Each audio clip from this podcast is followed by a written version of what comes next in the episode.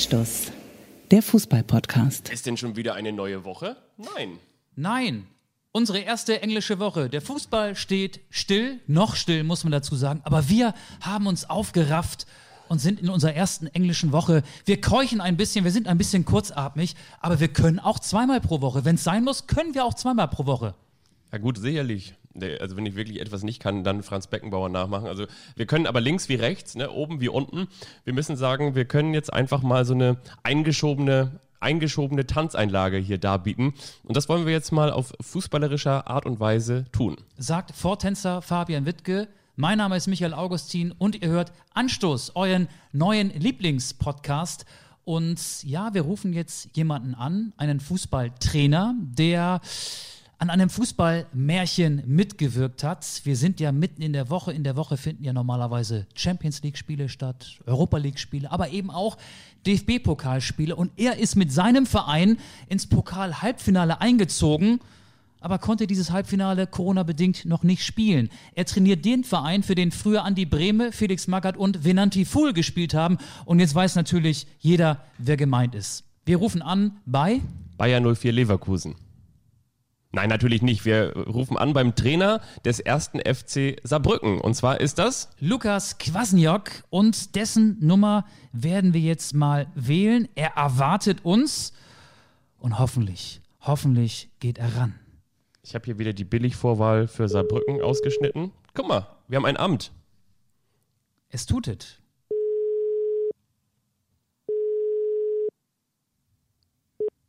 Schönen guten Tag, hallo. Hier ist Michael Augustin vom Fußball-Podcast Anstoß und mein Partner und Kollege sitzt mir gegenüber, Fabian Wittke. Hallo, guten Tag. Äh, schönen guten Tag. Passt es? Ich glaube schon, oder? Äh, ja, können, könnte ich aber tatsächlich in fünf Minuten zurückrufen? Das machen wir gerne. Ist das möglich? Ja, Ja, wir- fünf Minuten. Dann, dann müssen wir uns leider fünf Minuten noch unterhalten, aber das kriegen wir auch irgendwie Äh, hin. es, es tut mir leid, ja, ich, ich äh, hoffe, äh, ihr überlebt. Gell? Das, das schaffen wir. Sie rufen an oder wir rufen an? Ja, ist mir egal. Also so gerade fünf nach zwei, wenn Sie sich äh, nochmal melden, dann passt das super. Wir rufen an. Ne? Rufen Ja, wir an. herzlichen Okay, Dank, gut. entschuldigen. Kein Problem. Kein Ja, Problem. tschö. Tschüss. Der muss noch seine Online-Poker-Partie zu Ende spielen. Der muss noch zur Post. Oder das Brot aus dem Ofen holen. Holt er möglicherweise sein Sauerteigbrot aus dem Ofen, so wie ich das mache? Ich glaube, dass der gerade Trainingspläne schreibt. Glaube ich auch. Der hat nicht so viele Co-Trainer wie andere Bundesliga-Trainer. Wollen wir das einfach mal jetzt im, impromäßig überbrücken? Über, über Saarbrücken, Ja, machen wir. oder? Wir, wir können dann noch so eine ähm, Legendenelf des ersten FC Saarbrücken zusammenstellen. Ähm, Saarbrückentage gibt es übrigens auch. Die gibt's auch. Nee, aber ich kann vielleicht tatsächlich, ich habe Übrigens, die Legenden fand ich vorhin schon stark. Ja, hatte ich viele auch gar nicht mehr drauf. Finde ich gut. Hm? Sag mal, was wolltest du sagen? meine Familie mütterlicherseits Mhm. kommt ja aus dem Saarland und Saarbrücken ist ja, wie du weißt, die Hauptstadt des Saarlandes. Mhm. Und ich habe ein ganz persönliches Saarbrücken-Erlebnis, das eigentlich eine Heldengeschichte ist, das meinem Vater jetzt hier ganz groß gleich rausbringen wird. Denn normalerweise sind wir aus Niedersachsen, wo ich ursprünglich herkomme, aus dem Landkreis Stade an der Elbe, so 60 Kilometer von Hamburg entfernt, immer den weiten Weg ins Saarland mit dem Auto gefahren. Aber irgendwie gibt es noch so eine Kindheitserinnerung. Einmal mussten wir mit dem Zug fahren. Ich glaube, meine Mutter und ich äh, sind damals mit dem Zug gefahren. Meine Schwester war die auch schon auf der Welt. Ich weiß es gar nicht. Ähm, doch, die war auch schon auf der Welt. Und mein, mein Vater ist irgendwie mit dem Auto gefahren, hat uns in den Zug gesetzt und dann ist das Lieblingskuscheltier meiner Schwester auf die Gleise gefahren Ah, nein. während der Zug schon da stand und die Leute schon ihre Koffer verstaut hatten. Und dann war das Geschrei groß, aber mein Vater, todesmutig wie er war, ist auf die Gleise, ge auf die Gleise geklettert, was man eigentlich ja nicht machen sollte, und ähm, hat das Kuscheltier gerettet und hat wahrscheinlich auch die Zugfahrt, die ja sehr lange dauert, ähm, von Saarbrücken dann nach Stade gerettet. Und ähm, das ist so mein Saarbrücken-Erlebnis. Und das Saarbrücken-Erlebnis, was ich mit dem ersten FC Saarbrücken verbinde, ist ähm, so, so, so eine Art Zweitlieblingsverein, den man ja, äh, als Kind hat man ja einen Lieblingsverein, bei mir war es der HSV, wir haben ja schon mal drüber gesprochen, mein äh, Lieblingsverein ist mittlerweile aus äh, unterschiedlichen Gründen der FC St. Pauli, aber der erste FC Saarbrücken war so mein Zweitlieblingsverein, weil es eben eben der Verein aus dem Saarland war, aus meiner zweiten Heimat. Und deswegen habe ich die Spiele des ersten FC Saarbrücken immer verfolgt und eben auch die Saison 92, 93, als der FCS äh, zum letzten Mal in der Bundesliga gespielt hat, mit Eric Vinalda beispielsweise. Mhm. Großartiger Torjäger, ist damals zum VfL Bochum gewechselt. Habe ich jetzt genug überbrückt oder müssen wir noch mehr überbrücken? Ja, fünf Minuten, glaube ich, jetzt noch offiziell. Das sind ja immer die akademischen fünf Minuten. Und vor allen Dingen, kennst du denn die Leute, wenn man sagt, ich brauche noch fünf Minuten, die nach fünf Minuten sagen, und jetzt? Weißt du, dann vielleicht, vielleicht lassen wir ihm auch noch. Ähm, aber ich fand das total, total spannend, ja, der, der erste FC Saarbrücken. Ich habe so eine, so eine ähnliche Geschichte, so eine ähnliche erste FC Saar-Überbrücken-Geschichte. Und zwar habe ich logischerweise, was heißt logischerweise, aber ich glaube, sehr viele Kinder haben ein quietschrotes Auto, ein Bobbycar. Und das Ach so, hatte ich hatte ich Ferrari. genau, genau. In, in, in Hamburg, ähm, im schicken Nobelstadtteil in Hamburg haben die Kinder natürlich auch einen Ferrari. Oder ein Porsche Cayenne. Oder ein Porsche Cayenne oder diese, diese In Rot. G-Klasse, ne? diesen Jägerwagen so aufgetunt und richtig schick. Auch sehr schön, das Auto. Ich hatte früher ein Bobbycar, ein rotes Bobbycar. Das habe ich von meiner großen Schwester geerbt und dann an meine kleine Schwester weitergegeben. Und dieses Bobbycar, wir haben früher hin und wieder äh, mal meine Eltern ähm, gesegelt sind, haben wir so Urlaub auf dem Segelboot gemacht. Wir sind dann tatsächlich irgendwie in Eckernförde oder so aufs Boot gegangen oder äh, in Schleswig an der Schlei und dann sind wir nach Dänemark gesegelt. Die Kinder alle so mit, mit Ölzeug und so. Und dann bin ich mal mit dem Bobbycar über den Steg gefahren und die Lenkung hakte ein und ich drohte nun mit voller Fahrt runterzufallen, vom Steg ins Wasser. Und im allerletzten Moment warf ich mich, wie bei hier Kripo Autobahn, Sebir Gerkan, Kripo Autobahn, warf ich mich noch rückwärts vom Bobbycar runter und das Bobbycar fiel ins Wasser und ich äh, war auf der einen Seite natürlich heilfroh. Was machen Kinder, wenn sie heilfroh sind? Sie fangen erstmal an zu heulen vor, vor Erleichterung. Natürlich. Was man an Kindern, an Kindern klar machen kann, wenn sie fröhlich sind, weinen sie, wenn sie Hunger haben, weinen sie, wenn sie erleichtert sind, weinen sie und wenn sie gerade dem, dem Klippentod von der Schippe gesprungen sind, weinen sie auch. Das habe ich in diesem Fall gemacht. Nun drohte, Der erste Stunt deines Lebens. dann drohte, aber komischerweise dieses Plastik-Bobbycar drohte jetzt im Meer zu versinken, beziehungsweise im Hafen. Und weil auch damals mein Vater natürlich schon gesagt hat, wir wollen nicht unnötig das Meer mit Plastik verseuchen und ich hatte natürlich Angst um mein Spielzeug, hatte er am langen Bootshaken, den wir auf dem Schiff hatten, hatte er dann genau ähm, so einen großen Haken dran und hat mit dem langen Bootshaken dieses Bobbycar vom Ertrinken gerettet. Auch eine Heldengeschichte. Auch, ne? ne? Unsere Ja. Väter sind Superhelden. Ja. Und jetzt mit Blick auf die Uhr, wir sollten ja äh, um fünf nach wieder anrufen. Wir können ja schon mal so ein bisschen die äh, Sensationsgeschichte des ersten FC Ja. Saarbrücken in dieser Pokalsaison skizzieren. Beim Radio wird man sagen Ramp Talk. Stellt euch die, die Musik, die ge gesangslose Rampe des Songs R.E.M. Losing My Religion vor und darauf reden wir jetzt und gleich klingelt das Telefon in Saarbrücken. Wir spulen zurück in den Sommer 2019. Das war äh, Juli, glaube ich, erste, DRB, äh, erste DFB-Pokal Hauptrunde. Ja. Da hat der erste FC Saarbrücken gegen Jan Regensburg 3 zu 2 gewonnen. Das war schon eine Überraschung, weil Regensburg Zweitligist. Dann ging es weiter. In der zweiten Runde hat Saarbrücken gegen den ersten FC Köln 3 zu 2 gewonnen. Das ging dann schon in Richtung Sensation. Dann nähern wir uns dem Achtelfinale des DFB-Pokals. Der erste FC Saarbrücken hat den Karlsruher C ausgeschaltet mit 5 zu 3 im Elfmeterschießen. Und dann gab es das Viertelfinale und da gab es wieder einen Sieg der Saarländer im Elfmeterschießen und zwar mit 7 zu 6 im Elfmeterschießen gegen Fortuna Düsseldorf. Pokalheld damals Daniel Batz, der Torhüter des FCS. Batz hat im gesamten Spiel fünf Elfmeter gehalten, also im Elfmeterschießen und in der regulären Spielzeit. Eine herausragende Leistung, nicht nur von ihm, sondern der ganzen Saarbrücker Mannschaft. Also wir haben gelernt, Wahnsinn. damals ein, ein Dutzend sind zwölf, halbes Dutzend sechs, ein Batzen sind fünf. Richtig, ein Batzen sind fünf. Und am 22. April sollte ja eigentlich das Halbfinale gegen Bayer Leverkusen stattfinden. Ist nichts draus geworden. Wir wissen alle warum.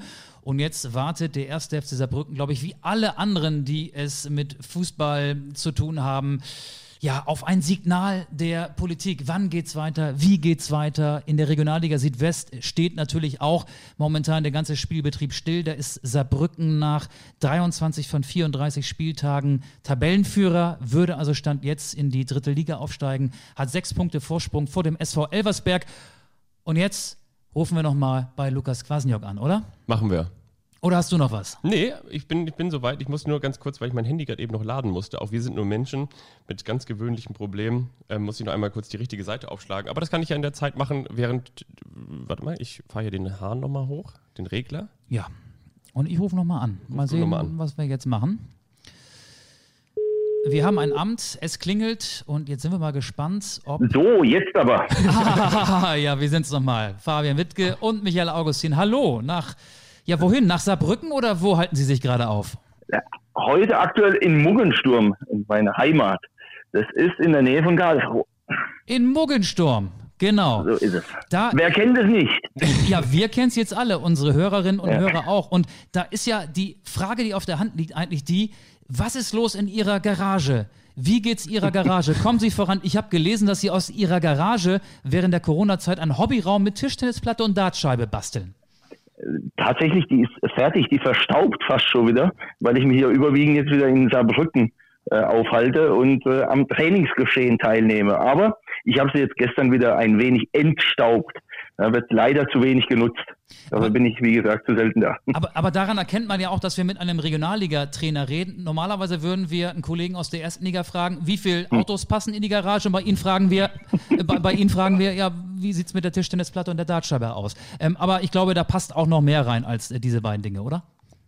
Äh, zwei Menschen, aber dann wird es tatsächlich auch schon eng. Also die Größe ist überschaubar und äh, ja, trotzdem sehr, äh, wie soll ich sagen, äh, spaßig, ähm, kann gut, gut Musik anmachen und dann einfach eine gute Zeit da- darin er, erleben sozusagen. Da muss man momentan ja auch als Zeitungsjournalist sehr vorsichtig sein, wenn man sagt, äh, Lukas Kwasniok ist in der Corona-Krise auf 180, dann ist ja eigentlich nur die Dartscheibe gemeint und gar nicht irgendwie die aktuelle Situation, oder? Also mein Talent lässt den 180er die einfach noch nicht zu. Äh, 140 war bisher das Maximale, was ich geschafft habe, aber ich, ich arbeite dran. Ich hätte ja gedacht, dass Sie noch einen Boxsack aufgehängt haben in der Garage, um so den Frust rauszulassen. Sie müssen doch eigentlich enorm frustriert sein, haben mit dem ersten FC Saarbrücken, mit dem Tabellenführer der Regionalliga Südwest, sensationell das Pokal-Halbfinale erreicht. Aber jetzt können Sie nicht spielen, weil Corona alles lahmlegt. Wie frustriert sind Sie jetzt überhaupt noch? Um, um ehrlich zu sein, gar nicht. Um ehrlich zu sein, nicht. Wir können es ja zum einen nicht ändern. Punkt eins und Punkt zwei, äh, das Spiel wird gespielt werden. Da bin ich überzeugt von. Ähm, irgendwann, wenn die erste Liga demnächst beginnen wird, wird auch das Pokalhalbfinale angesetzt werden und gespielt werden. Und äh, wir freuen uns drauf, auch wenn es natürlich ohne Fans dann etwas skurril sein wird. Aber wir würden es auch in Kauf nehmen, dieses Spiel ohne Fans sozusagen äh, zu gewinnen. Also wenn es sein muss, machen wir das so. Okay, da spricht also jemand, der insgeheim schon das äh, Pokalfinale im Berliner Olympiastadion und wo auch immer gebucht hat. Ach ja, äh, ich meine, äh, eins ist klar, in einem Spiel ist tatsächlich alles möglich. Das äh, haben die vergangenen Spiele ja auch schon alle gezeigt. Und ähm, die Saison ist ja jetzt mit dieser Krise, mit dieser Corona-Krise so verrückt, dass äh, es natürlich auch irgendwie ein verrücktes Ende verdient hätte, diese Saison, dieses Jahr. Und ich glaube, verrückter geht's nicht, wie wenn halt ein Viertligist tatsächlich im Finale in Berlin ohne Zuschauer spielen dürfte. Das wäre doch eine charmante Geschichte. Ja, und die Ich wäre dafür. Ja, unsere Sympathien haben Sie, das wissen Sie doch, sonst äh, würden wir ja nicht mit Ihnen äh, sprechen in diesem Podcast. Aber wie sieht denn eine Pokalfeier aus, wenn keiner da ist und wenn man sich auch nicht so richtig äh, freuen darf? Haben Sie darüber schon mal mit Ihrem Spielerrat vielleicht gesprochen? ach, äh, die Fußballer sind ja dann, äh, was die Feierlichkeiten angeht, schon auch sehr, sehr kreativ. Und äh, ich kann Ihnen erst dann danach berichten, was sie sich einfallen lassen.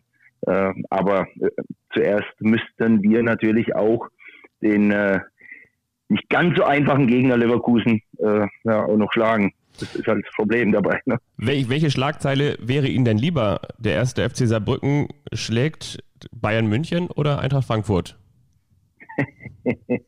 Äh, im Finale? Eintracht Frankfurt, weil das andere unmöglich ist. Wirklich? Die, diese Schlagzeile würde es einfach nicht geben. Das äh, so realistisch muss man sein. Aber äh, ich glaube, auch die Frankfurter könnte man irgendwie vielleicht tatsächlich noch äh, ärgern. Die Bayern ausgeschlossen. Wir können uns ja mal Stück für Stück zur dann ultimativen Sensation vorarbeiten. Also Halbfinale gegen Bayer Leverkusen. Ähm, Leverkusen ist seit Anfang April im Training. Sie sind mit Ihrer Mannschaft drei Wochen später eingestiegen.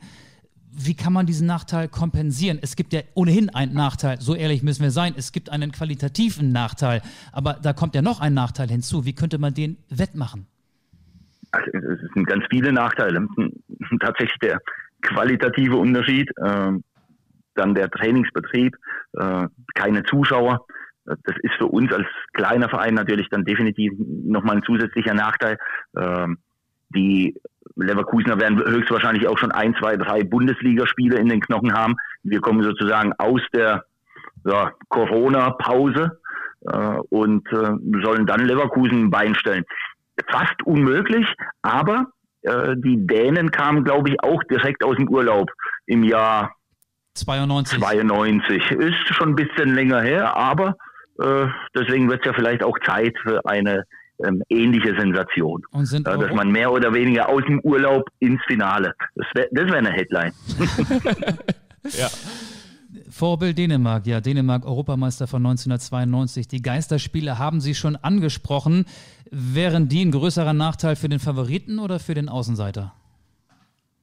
Hm, wenn wir tatsächlich in Völklingen spielen, äh, dann ist es, glaube ich, nochmal ein zusätzlicher Nachteil tatsächlich, dass wir die Fans äh, in diesem doch sehr ungewöhnlichen Stadion für die Profis äh, nicht auf unserer Seite haben. Das wird so sein. Hm, aber es ist ja abschließend auch noch nicht klar, ob wir überhaupt in Völklingen spielen ähm, können und dürfen. Dementsprechend machen wir uns noch nicht ganz so viel Gedanken jetzt über die Rahmenbedingungen, sondern äh, gucken, dass wir morgen wieder ein kreatives Training anbieten können, ohne Zweikampfschulung und äh, Spielformen. Völkling müssen wir kurz dazu sagen, ist auch im Saarland, ist ja Ausweichspielort, weil das Stadion in Saarbrücken äh, gerade für die Europapokalspiele hergerichtet wird, richtig? Das wollte ich auch gerade fragen. Ich meine, wir müssen ja auch realistisch bleiben. Wenn man den DFB-Pokal gewinnt, dann muss ja auch irgendwo der, der, der Europapokalfußball gespielt werden. Ist es in Saarbrücken so? äh, wir hoffen, dass das Stadion tatsächlich auch demnächst äh, fertig wird. Äh, es gibt da schon einige Verzögerungen, aber äh, Mitte, Ende November, äh, schätze ich mal, wird es vielleicht auch mal eröffnet werden. Insofern müsste der Europapokal dann noch etwas auf uns warten. Aber äh, auch dafür wird es wahrscheinlich eine kreative Lösung geben, falls es so kommen sollte.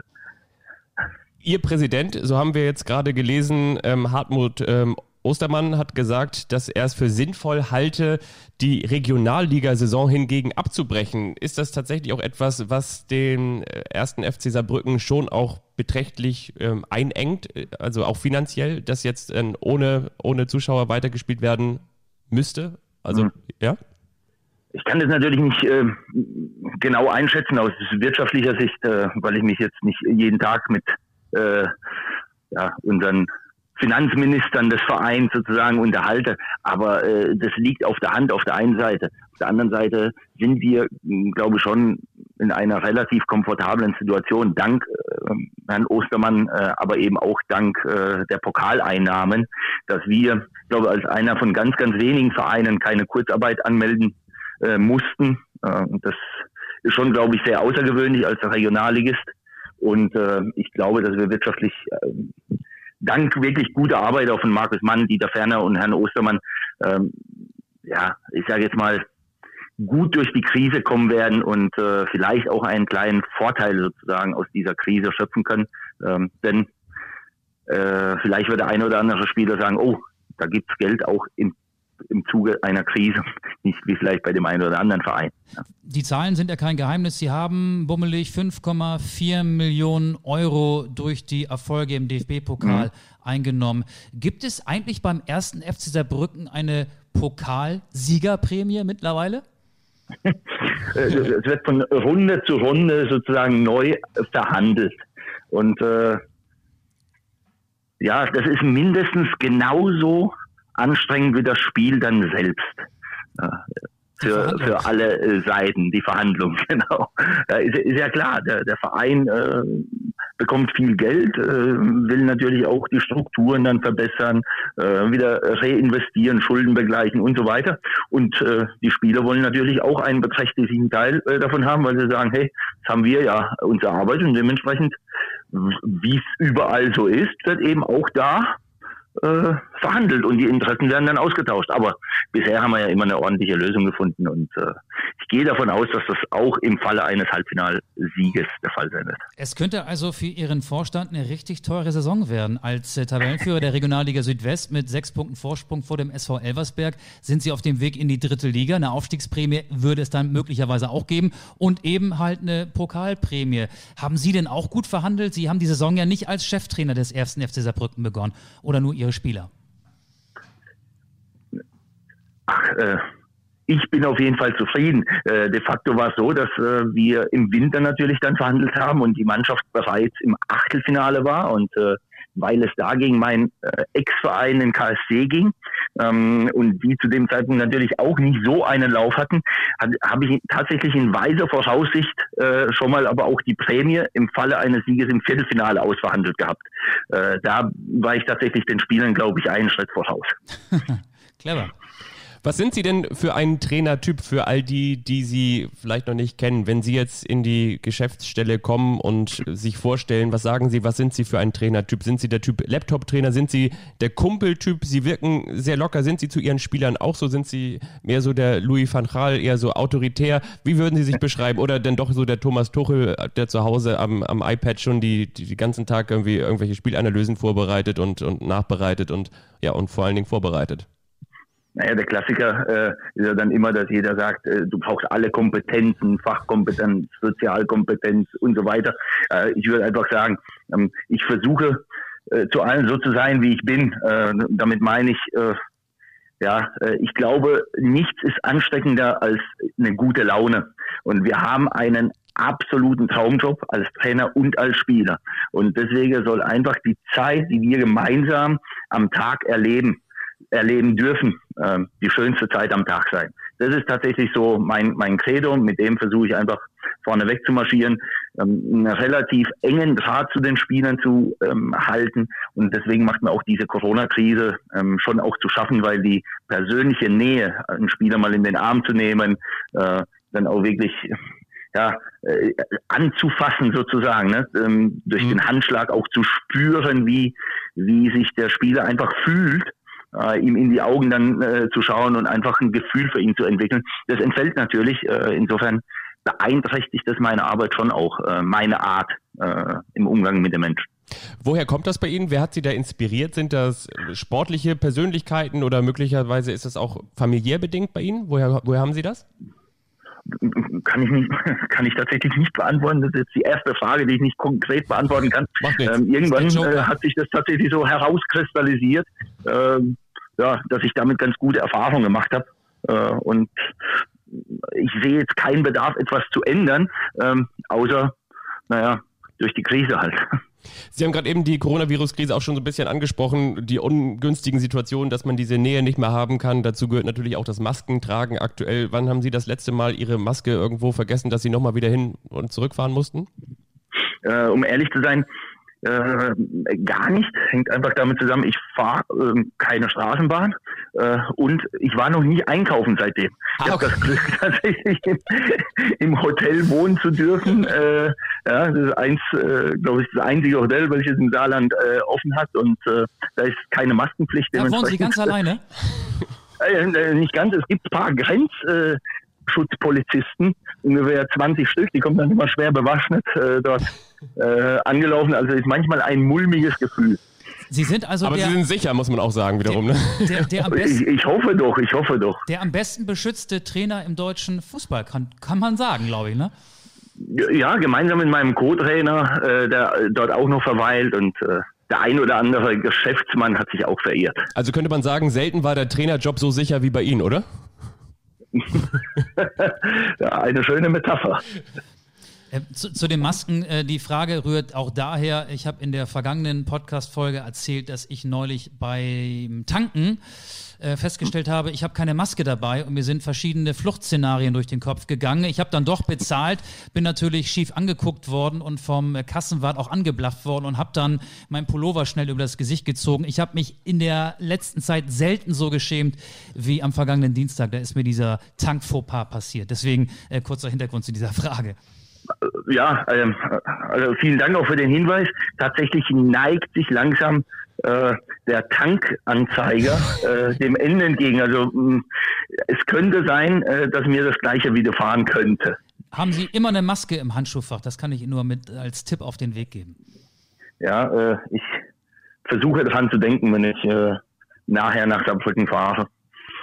Was wir uns auch gefragt haben, wir haben ja gerade eben schon nachgefragt, nachgehakt, äh, was Sie für ein Typ sind. Nehmen Sie uns doch mal mit in Ihr Handy, wenn Sie mögen. Ähm, welchen Emoji verwenden Sie am häufigsten? Ist es tatsächlich der Lachsmiley? Zum Beispiel bei mir, kann ich verraten. Ja, äh, ja eher, ja, äh, schon auch. Ähm, aber so der Klassiker Daumen hoch, ähm, einfach um die eigene Aussage schon wieder so zu untermauern nach dem Motto, die ist schon richtig, ne, dass kein Widerwort kommt. Kann, kann ich bestätigen, wir waren ja auch äh, per WhatsApp in Kontakt, bevor wir uns hier zum Interview verabredet haben. Da war ein gehobener Daumen auch dabei. Ja, das, das stimmt, Ja. kann ich bestätigen. Das ist der Beweis. Ja. Ähm, Herr Kwasniok, wenn Sie sich einen Erstligisten aussuchen dürften, als, als erfolgreicher Pokaltrainer hat man ja vielleicht auch persönliche Ambitionen. Ähm, die Saarbrücker Fans und auch die Vorgesetzten sollen jetzt mal weghören. Welchen Verein würden Sie nehmen? SC Freiburg. Das kam aber wie aus der Pistole geschossen. Ja, äh, weil sie einfach vorbildliche Arbeit seit Jahren leisten, so so ein bisschen auch, ähm, glaube ich, naja, meiner persönlichen Mentalität entsprechen, also so wie so ein Außenseiter ein wenig äh, auf dieser Landkarte. Die haben ja an sich in der ersten Bundesliga gar nichts verloren, gefühlt. Ne? Ähm, da gehören ja größere Vereine vermeintlich hin, wie Hamburg oder wie auch immer. Ähm, aber sie schaffen es immer wieder mit ihrer unaufgeregten, aber auch positiven Art und Weise einfach sich da zu behaupten, abzusteigen, wieder aufzusteigen ähm, und ähm, nachhaltig und wirtschaftlich gut zu arbeiten. Also muss man schon auch sagen, ähm, das ist schon äh, ein Verein, wo ich glaube, äh, da würde nicht nur ich gerne hin, sondern einige Kollegen. Insofern, äh, ja, SC Freiburg, hinzu kommt noch die räumliche Nähe. Äh, also äh, Muggensturm ist etwas südlich von Karlsruhe, das ist äh, eine gute Stunde von Freiburg entfernt. Äh, insofern, äh, wer weiß, was eines Tages kommt. Ich, das klingt ja so, als hätten die schon mal angeklopft und äh, hätten, hätten sie gefragt, äh, wenn Christian Streich demnächst mal nicht mehr will. Bei dem weiß man ja auch nie so genau, wie lange sein Vertrag noch gültig ist. Ähm, da muss ich Sie leider Gottes ganz klar enttäuschen. Schade. Auf diese verrückte Idee ist noch niemand gekommen im Breisgau, äh, bei mir anzurufen und Kontakt aufzunehmen. Aber Sie, das klingt schon so ein bisschen so, als äh, hätten Sie notfalls den Lebenslauf in der Schublade liegen, den Sie theoretisch, früher hätte man gesagt, mal rüber gefaxt hätten oder den Sie rüber faxen könnten. Mittlerweile wird man wahrscheinlich eine E-Mail einfach auf den Weg schicken oder die in eine WhatsApp als Anhang packen. Also Sie hätten den, den Lebenslauf vorbereitet. Ach ja, äh, ich versuche dann äh, weniger durch den Lebenslauf, sondern eher äh, mit meiner Art und Weise persönlich dann zu punkten. Aber falls es vonnöten sein sollte, äh, dass, dass die Kollegen in Freiburg dann noch einen Le Lebenslauf benötigen, äh, dann würde ich ihn tatsächlich innerhalb kürzester Zeit erstellen. Aber ich glaube, heutzutage äh, findet man ja irgendwie in der Welt von Google alle Informationen äh, über ja, die Vergangenheit eines Menschen. Wir wollen gleich auch schon langsam in Richtung Ende des Gesprächs kommen. Wir haben, glaube ich, ganz große Freude dran gehabt. Ich kann das für uns beide auf jeden Fall schon mal sagen und die Podcast-Hörer bin ich auch ziemlich überzeugt davon. Ähm, Sie haben gerade eben oder eingangs auch gesagt, wenn Sie Musik bei sich im Partykeller aufdrehen, was ist das? Geht das denn In eher der Garage. Richtung, in der genau in der Garage? Geht das denn Richtung ähm, Richtung ACDC oder läuft der dann Andrea Berg? Ja, äh, tatsächlich bin ich musikalisch äh, weder begabt noch habe ich eine ähm, spezielle äh, ja, äh, Richtung, die ich unbedingt höre. Es ist wirklich so der Klassiker. Äh, ich höre teilweise polnische Lieder, dann 80ern wieder äh, äh, Rap und Hip-Hop. Ähm, da bin ich einfach ja, zu wenig auch bewandert und zu wenig spezialisiert. Insofern, ich lasse mich immer wieder neu überraschen und berieseln. Vielleicht ja demnächst äh, der Klassiker We Are the Champions von Queen. Wir würden es Ihnen wünschen, auf jeden Fall. Herzlichen Dank. Ich uns auch. Herr Kwasniok, das war ganz toll, mit Ihnen geredet zu haben. Äh, ja, bleiben Sie gesund, bleiben Sie fit und bleiben Sie erfolgreich. Am besten im DFB-Pokal auch. Tausend Dank für die äh, Zeit und für das coole Gespräch. Äh, hat mir sehr, sehr viel Freude bereitet und allen Zuhörern natürlich auch äh, ja, viel Gesundheit und äh, keep on fighting. Ja, keep on fighting. We are the champions. Das war Lukas Kwasniok. Und möglicherweise gibt es dann auch noch Anstoß demnächst bei Ihnen in der Partygarage äh, bei Spotify. Können Sie gerne streamen, wenn Sie mögen. Jawohl. So wird es gemacht. Dankeschön, schönen Tag noch. Auf Wiederhören, bis bald. Ebenso, Tschüss. herzlichen Dank. Tschüss. Tschüss. Ich wollte ihn eigentlich noch nach dem Rathausbalkon in Saarbrücken fragen, aber der wäre wahrscheinlich dann auch gesperrt im Falle eines DFB-Pokalsieges, ne? Mit Flatterband. Ja, gut, äh, sy- sympathischer Typ, ne? Total, ja. Lukas Kwasniok, der künftige, nein, das, das, das, das Der sagen wir künftige nicht. Trainer des SC Der. Erfolgstrainer des ersten FC Saarbrücken. So viel können wir an dieser Stelle mit Fug und Recht festhalten. Erinnerst du dich an die vergangene Folge? Ja, Ich habe noch zwei Umschläge hier rumliegen. Stimmt. Der eine überrascht den anderen. die habe ich übrigens auch noch hier. Ja, und äh, du hattest ja einen Umschlag geöffnet. Da Ja. ging es darum, Christian die. Person Christian Seifert, den DFL-Geschäftsführer, den Krisenmanager des deutschen Fußballs, etwas genauer kennenzulernen. Heute darfst du die anderen beiden Umschläge auch noch öffnen und die Ach, Aufgaben wirklich? erfüllen, weil wir haben ja noch ein bisschen Zeit hier in unserer äh, Sonderfolge In dieses Podcasts. Mach, mach den mal auf und dann wartet da eine kleine Aufgabe auf dich, die wir bestimmt gemeinsam irgendwie gelöst bekommen. Also weißer Umschlag mit Mit einem weißen Zettel alter Otto-Witz, ähm, ostfriesische Nationalfarbe, Flagge, ähm, weißer Adler auf weißem Grund. So, ähm, Stadien. Stadien, genau, muss ich einleiten. Du hast mir ja verraten, dass du ein großer Fan des Podcasts Fest und Flauschig bist mit Jan Böhmermann und Olli Schulz. Kommen die Hier- jetzt vorbei? Die, die klingeln gleich. Eben hat der DRL-Paketbote schon geklingelt. Gleich kommen die. Nein, die kommen ja ja. immer sonntags. Äh, wir müssen jetzt keine Werbung für den erfolgreichsten Podcast machen, aber ich höre den mittlerweile auch, muss ich sagen. Und ich habe neulich gehört, das war, glaube ich, am vorletzten Sonntag in der vorletzten Folge, da haben sie, um sich so ein bisschen Mut in der Corona-Krise zuzusprechen, gesagt, ähm, nennt doch mal fünf Orte auf dieser Welt, an denen du gerne wärst. Und da wir ja ein Fußball-Podcast sind, möchte ich von dir jetzt, dass du fünf Fußballstadien nennst, ähm, in die du gerne mal wieder gehen würdest. Natürlich mit Zuschauern unter normalen Voraussetzungen und am besten lieferst du noch eine Begründung mit. Wir können es auch gerne immer so im Wechsel machen. Okay, machst du mit? Ich mache mit, ja. Das finde ich schön. Deine das ist fünf schön. Stadien, ich weiß, du konntest dich jetzt nicht vorbereiten. Macht ich habe mich logischerweise schon ein bisschen damit mental auseinandergesetzt, aber äh, welche fünf Stadien würdest du gerne wieder besuchen, wenn alles normal wäre? Ich würde ganz gerne mal wieder.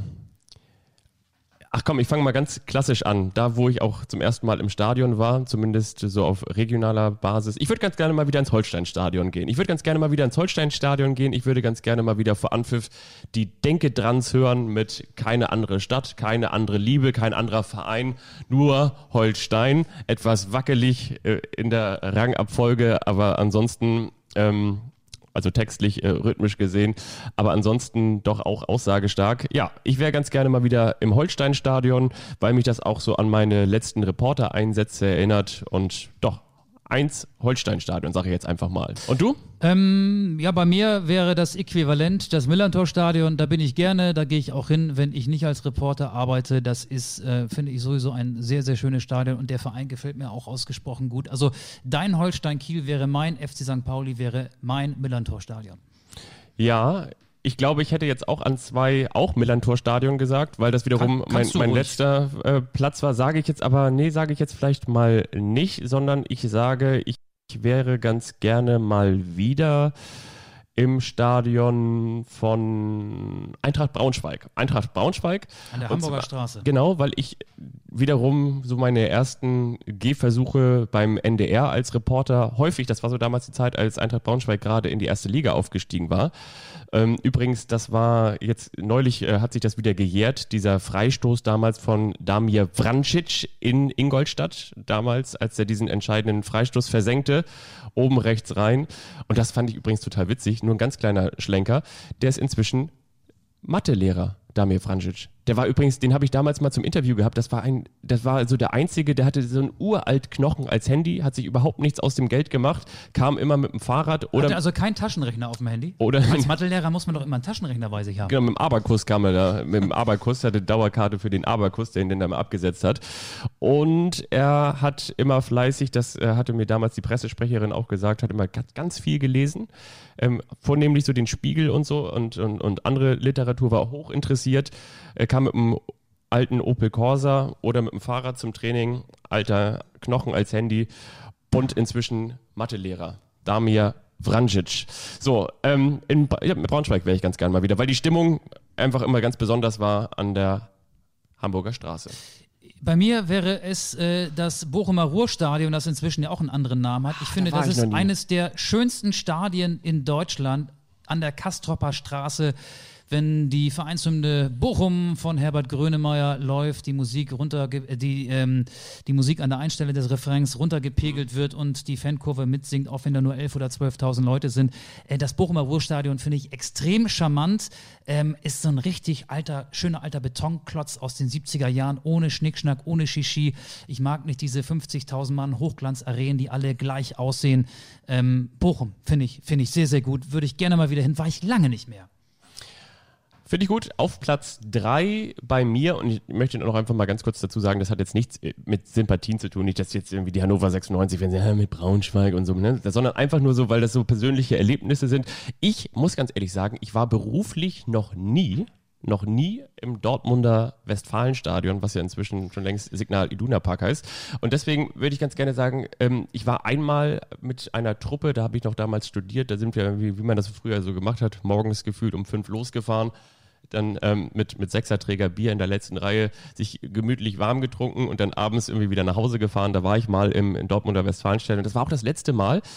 Und da würde ich ganz gerne mal wieder hin. Bei mir ist es die alte White Hart Lane in London. Tottenham Hotspur, die spielen ja inzwischen auch in einem milliardenteuren Stadion. Die alte White Hart Lane. Ich habe früher immer mit einem Kumpel auch so zum Boxing Day Fußballtouren nach England gemacht. Da reden wir jetzt über die Jahre 2003, 4, 5. Und die White Hart Lane war stimmungsvoll. Ein fantastisches Stadion. Man hat sich da in so einem kleinen Pub so ein bisschen in Stimmung getrunken. Dann ging man mit in Ampfiff rein. Die letzten Leute haben gerade ihre Plätze belegt. Und du hast dich gefragt, boah, ey, geht das hier gleich mal los und dann mit Anpfiff, wenn die Mannschaft reinkam, war das ganze Stadion on fire und da wurde aus jeder Ecke angefeuert und die eine Tribüne hat die andere Tribüne mitgerissen. Ähm, White Hart Lane, ich habe irgendwie die Tottenham Hotspur dadurch auch lieb gewonnen. Es war eigentlich mehr oder weniger Zufall, dass wir uns äh, für Spiele der Spurs entschieden hatten. Wir haben Karten bekommen für die White Hart Lane. Äh, wir waren auch mal beim FC Chelsea und äh, ich habe auch schon mal Spiele beim FC Fulham gesehen, aber ähm, gut, gegen Chelsea hat man ja, für Chelsea hat man eh wegen Abramovic nicht so viele Sympathien übrig. Äh, aber Tottenham habe ich seitdem immer extrem verfolgt und die alte White Hart Lane will ich aber nie wieder sehen. Die gibt es nicht mehr, aber ein tolles Stadion. Das ist etwas, was ich auch noch auf der To-Do-Liste, wie sagt man, so eine, so eine Bucket-List habe. Ne? Mal, ich war noch nie in England im Stadion. Großer Fehler. Muss man wirklich mal gemacht haben. Ändere das. Das mache ich, wenn es irgendwann wieder losgeht. Ich sage an zwei, und zwar deshalb, weil ich die Stimmung da auch mal ganz besonders finde. Ich würde ganz gerne mal wieder, jetzt werden natürlich die Dortmund-Fans mir an die Gurgel springen, ich würde ganz gerne mal wieder nach Gelsenkirchen. Ich finde, diese Stimmung ist da schon auch, auch einfach wirklich ganz besonders. Und ich meine Wenn jetzt. das Steigerlied kommt. Ja, ich finde, also ge- genau, ich finde das so, ich mag das total gerne. Man, man muss ja nicht alles teilen. Ich bin auch wirklich kein großer, sage ich auch ganz ehrlich, kein riesengroßer Schalke-Sympathisant.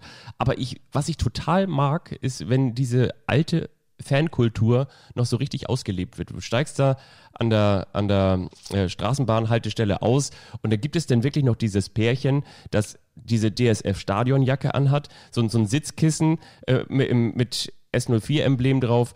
Die Kutte wird da noch getragen. Beide trinken so 0, Fofohila, beide trinken 05 äh, Feltins. Rotzbremse im Gesicht. also bei ihm, nicht bei ihr.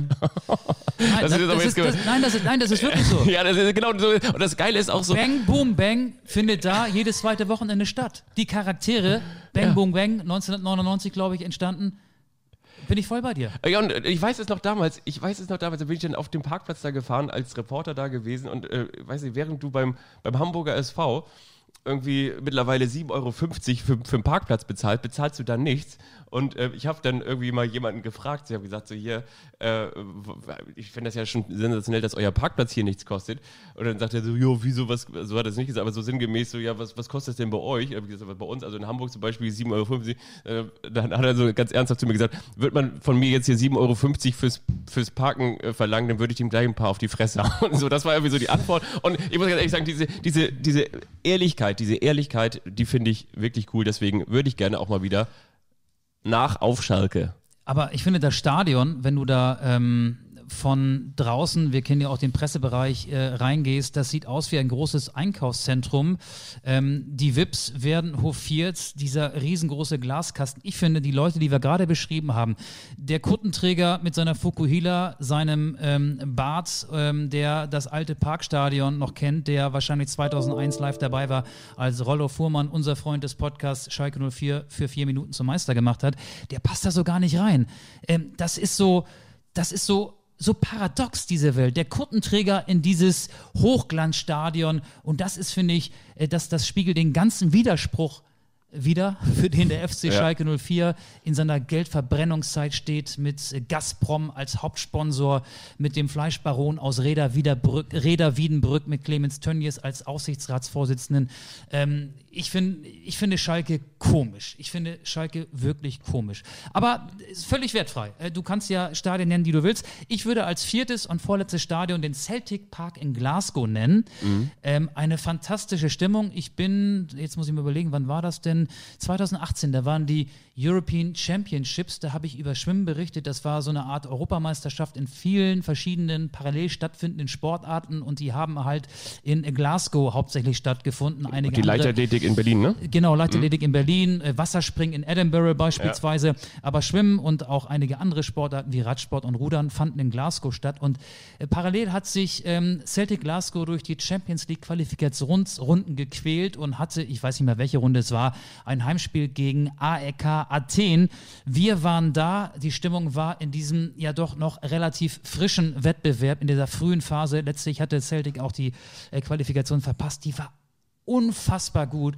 Und ich hätte mal Bock auf ein Celtic-Heimspiel, ähm, in dem es so richtig prestigeträchtig zur Sache geht gegen die Rangers. Ich hätte mal Lust Old auf. Firm. Ja, hätte ich total Bock drauf. Ja, so. Äh, das, das, das würde ich übrigens auch gerne nochmal erleben. Und dann läuft natürlich, welcher Song läuft natürlich beim Einlaufen? Simply the Best von Tina Turner. Bei Celtic Glasgow?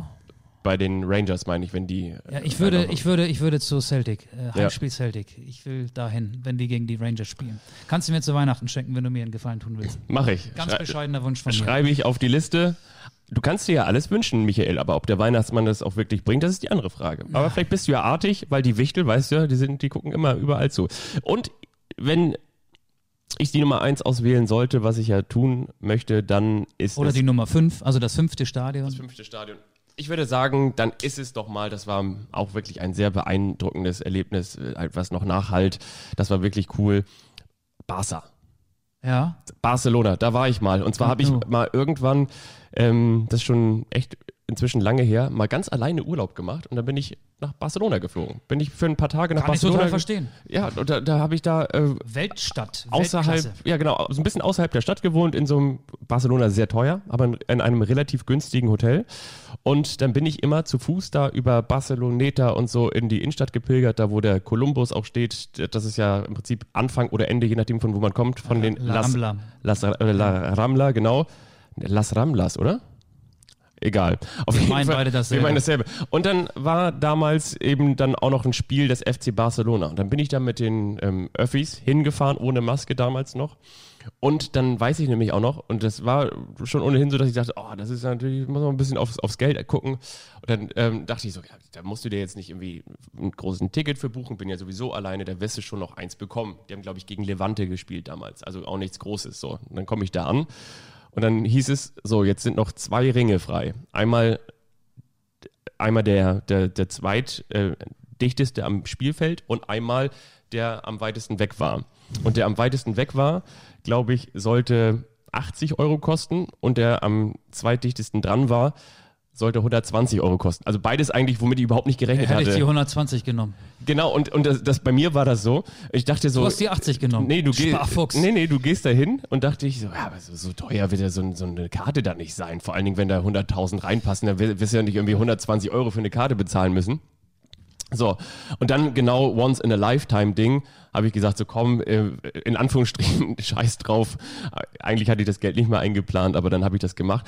Und ich weiß jetzt nicht mehr das Ergebnis, aber ich meine, ich meine wirklich, Barcelona hat 7-0 gewonnen und Messi hat vier Tore geschossen vor den Augen und dieses ganze Stadion, das denn da ähm, erste diese, diese Musik da spielt mit Barca, Barca, ha, ha, ha, so sinngemäß und dann, und dann noch diese lang gezogenen Messi-Rufe. Messi. Messi. Ah, Nein, das Das, ist, das ist, das war, und das Stadion, das war, glaube ich, Saisoneröffnung damals. Das Stadion war wirklich fast ausverkauft. Das war sensationell. Und das war übrigens die erste Saison, in der Neymar dann auch noch dahin gegangen ist. witzig, habe ich auch ein Erlebnis. 2013, ich habe das Ablösespiel von Neymar ähm, der Wechsel der vom FC Santos zum FC Barcelona habe ich auch gesehen. Und weil du gerade von den teuren Tickets gesprochen hast, das war im Sommer irgendwie Vorbereitungsspiel. Ähm, die Brasilianer sind halt ähm, dann nach Barcelona geflogen. 35 Euro habe ich bezahlt für einen billigen Platz. Das Stadion war nicht ganz voll, aber 80.000 werden es Ja. wohl auch gewesen sein. Viele, viele Touristen damals im Ja. Juli oder so, die natürlich auch die Gelegenheit nutzen wollten, um mal ein Spiel des FC Barcelona im Camp Nou live zu sehen. Ähm, wie gesagt, 35 Euro. Es ging 8 zu 1 aus. Ähm, der Barcelona hat gewonnen gegen, äh, gegen den FC Santos. Und ich war auch mal da bei dem Champions League-Spiel von Werder Bremen. Hat, da hat Ronaldinho noch gespielt und ähm, da Ah, war das, das war ein geiles da Spiel, das da weiß war ich auch noch. aber auch Ja. privat, da habe Okay. mir im Gästekontingent eine Karte gesichert und das war so ein Fernglasplatz. Ne? Also Ronaldinho war so groß wie eine Ameise von meinem Platz aus. Ich konnte schön über ähm, die Tribüne die Stadt sehen oder, oder die, die, die dunklen Lichter. Aber ich konnte vom Spiel, also die Spieler konnte ich, ich konnte die Rückennummer nicht lesen. Es war ganz weit weg. Und das war ein bisschen knapper. Barcelona hat, weiß ich nicht mehr, 2-1, 3-1 gewonnen oder so. Ähm, ja, meine Nummer 5, mach ich, ich mach's Bitte, kurz. ja. Anfield Road, Liverpool. Ja. Muss ich nicht sagen, warum. Ähm, Gänsehaut, da war ich mal bei einem Warum? unbedeutenden Spiel. Ähm, das war die erste Saison von Jürgen Klopp. Er hatte, hatte den Verein ja in der laufenden Saison ähm, übernommen. Liverpool gegen Newcastle United, irgendwie 35., 36. Spieltag in der Premier League. Für Liverpool ging es eigentlich um nichts mehr und Newcastle kämpfte um den Klassenerhalt. Die Stimmung war flau. Wir saßen dichter an der äh, Gästekurve dran, zum Glück, denn die Newcastle-Fans haben 90 Minuten supportet und die Liverpool-Fans haben You'll Never Walk Alone gesungen und haben beide Tore bejubelt und die waren schon so im Sommerpausenmodus. Da würde ich auch gerne mal ein Spiel sehen, ähnlich wie bei Celtic Glasgow, wenn richtig viel auf dem Spiel steht.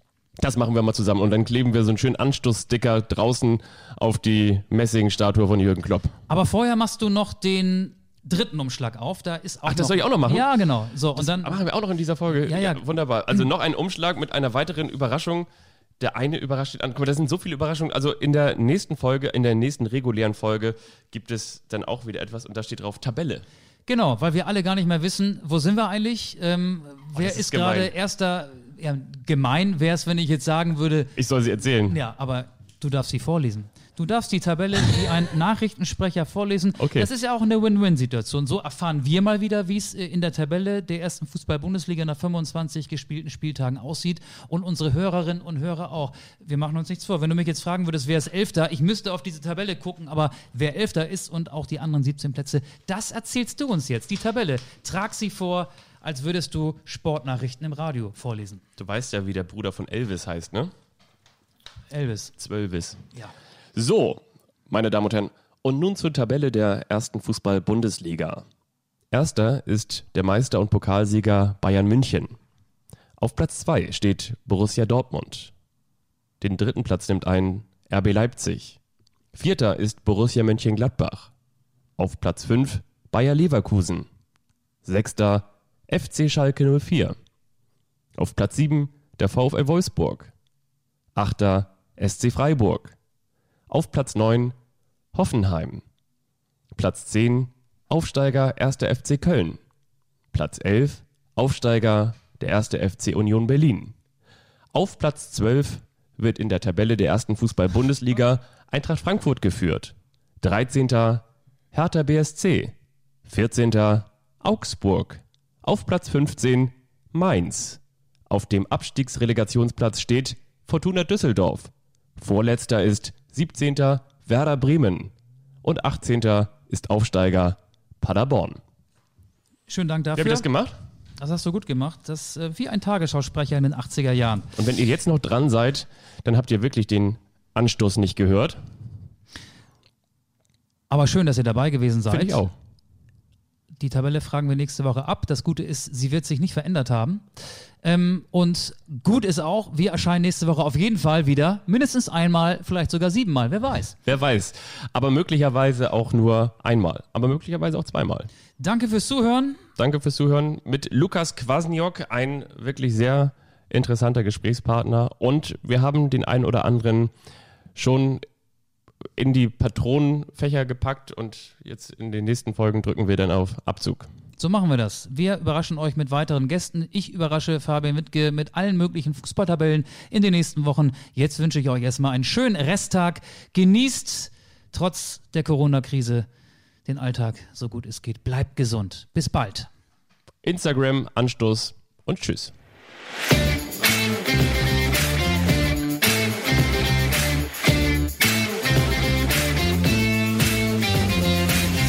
Anstoß, der Fußball-Podcast.